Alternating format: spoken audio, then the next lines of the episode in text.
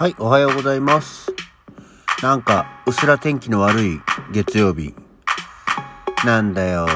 天気悪いと一週間の初め、やだなぁと思って、もうやんとしながら始めております。皆さんもね、え頑張って今週一週間やっていきましょう。今日もよろしくお願いいたします。はい。改めましておはようございます。5月29日の月曜日、午前6時42分、起き抜けラジオ、西京一でございます。えー去年の今日は、まあ、今日はっていうか去年の昨日はですけどね、あの、アクアモードプランニングの、あの、プロフィール写真の撮影があって、その後、あの、お忍びで盛岡に行ってきた日だったようですよ。で、あの、向こうで飲んで、夜行バスで帰ってきて、今日、東京駅からヘロヘロで、えー、ラジオの方やってましたね。えー、ああ、そんな元気、っていうかまあそんな時だったな。それは全然もう去年の記憶なんで覚えてましたけど、そんなことをしていたそうです。あとそんな今日はですね、あの、まず、起きがけに見た夢の話を。今日のね、起きがけの話、設定はすごく面白かったんだけどね。なんか、なんだかわからないんだけれども、どうやらその小学校5年生に、あの、編入っていうのかな。いなんかあの、全然、今、多分年とかは今このままなのね。の状態で、なんだかわかんないけど、どっかの小学校の小5年生の、えークラスに編入する夢だったのよ。で、もちろんその、生徒というか、クラスメートが、あの、急におじさんが、なんか朝礼、朝礼、なんだ、朝のホームルームみたいな時にいるので、誰だ誰だあの人誰だなんだあの人ってなっているところに、えーいて、その、いや、あの、しかもその時、俺もあまり素直じゃなくて、あの、これ今日編入してきました、西です、みたいなことを言うわけでもなくなんか、えなんだよ、一応おかしい変かいみたいなことを言ってる夢を見て、本来だったらそれ、もうちょっと面白くさ、展開していったって良さそうなものじゃない？でもただね、なんだろう、その自分の中でも想像力の欠如だったのか、なんとなくそれで、なんだよ別にどうしたの？いちゃダメ？みたいなことを言ったまま、その夢が終わっちゃうっていうね。ああ、なんだよ、だけかいみたいなね、話だったね。その時先生もなんかどうもいいましたけど、確か。特になんか説明もしてくれない。な、なんで何のために小学校5年生になったのかがよくわからない。設定がよくわからないまま、よくわからないから中途半端に終わっちゃったみたいな。そんな微妙な夢を見て起きました。だからなんか、起きた感じが微妙なね、怖かったとか面白かったでもなんか、なんだよ、だったらもうちょっと話膨らませろよ、みたいな、自分で自分にちょっとこう、がっかりするみたいな夢を見ましたね。なん、中途半端な夢だったなっていうところでした。はい。さて、今日は主に告知です。本当は昨日この告知をしようと思ってたんだけど、トッツォの話でですね、ほぼ、え1回分使ってしまいましたので、今日はちゃんと告知の話、もう気がついたらあっという間に本当にすぐですよっていう話なんですが、えー以前も1回かそこらはご案内しましたけれども、えー2023年6月の8日木曜日から、えー6月11日の日曜日まで、上井草にありますエリア543というところでですね、えアクアモードプランニングの、えー The 44th Plan 44回公演、アクアモードクラシック005を釜祭り、トカゲは王を残す、寝かせて釜で焼く、後の祭りの前、この3本立ての公演があります。えー私はその中の寝かせで、寝かせて釜で焼くというのに、えー出演いたします。えーまあ、こちらチラシもね、今、ウェブ上に出てます。これまたリンクもしておきますけれどもね。えーこの寝かせて釜で焼くっていうのは、えー実は、えーまあ、再演、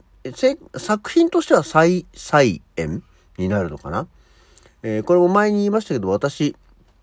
が初めてアクアモードプランニングに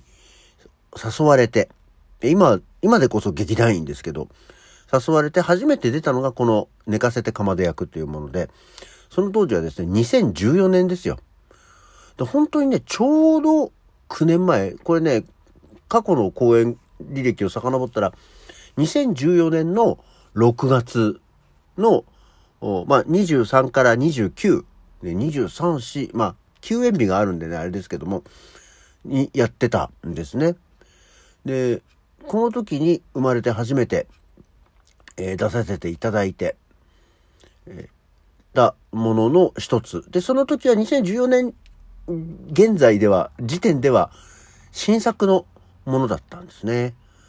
はい。え、アトリエタントゥでやりました。それの、一回再演があったけど、その時私は出てなくて、えー、再再演。なので、えー、9年の時を超えですね、えー、同じ作品の同じ役をやることになりまして、えー、実に楽しみだなというところになってますね。えー、ちなみに、えー、今回はですね、出演、えー、アクアモードプランニングからは、長友美里、西京一、伊藤ゆかり、中村千佳子、木村泉。そして、えー、客演に、まあ3作品あるんですけど、木戸良太、中村良、龍馬、えー、野表翼、前田ゆずき、三島慶、えー、横山大河さん、えー、それぞれ6名の、えー、客演を迎えて、えー、やってまいります。もうチケットの方もね、えー、実際予約受付中、当日ですからね、予約受付中でございまして、今回はエリア543、えー、上井草、この間、あの、寄せをやったところですね。えー、一般2500円、えー、当日前売り同一料金です。で、22歳以下の方は1000円となっております。えー、チケットの方はね、まだ、えー、取りやすい感じにはなってますけど、でも気がついたらさ、もう6月の8日なので、もうあと本当に10日間ぐらいで始まっちゃうわけですよ。ね、なんかちょっと、やれ、寄せだ、なんだっていうの、予定がわちゃわちゃ立て込んでたので、いろいろな紹介とか告知をどのタイミングでするのかよく分かっていなかったんですけどね。はい。あの、絶賛チケット予約受付中でございますので、ぜひよろしければ、えー、劇場にお越しいただいてご覧いただきたいと思います。一応動画販売というのも公演終了後に、えー、物販予定ではありますけれども、えー、ぜひ演劇は生でご覧いただければと思っております。えー、作品の紹介ちょこっとしていただきますと、